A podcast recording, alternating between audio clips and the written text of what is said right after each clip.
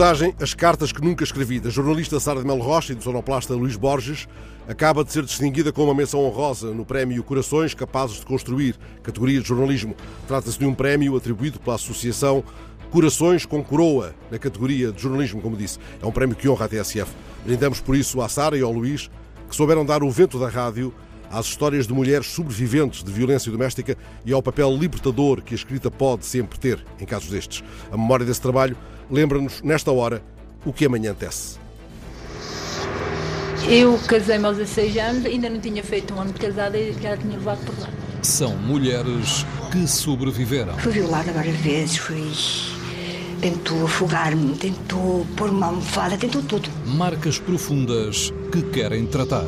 Ele conseguiu que eu acreditasse mesmo nisso, que eu não era nada, não valia nada mesmo. Escrevem para dar voz aos silêncios.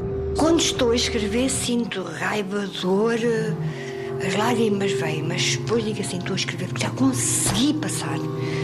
Já não estou lá.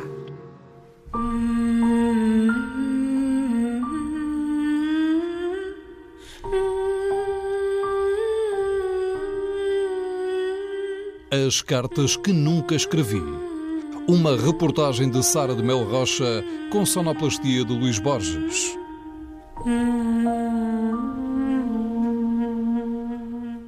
O papel libertador da escrita, numa reportagem que é um testemunho contra a violência doméstica. As cartas que nunca escrevi, de Sara Mel Rocha e Luís Borges, uma menção honrosa que podemos revisitar também na página online da TSF.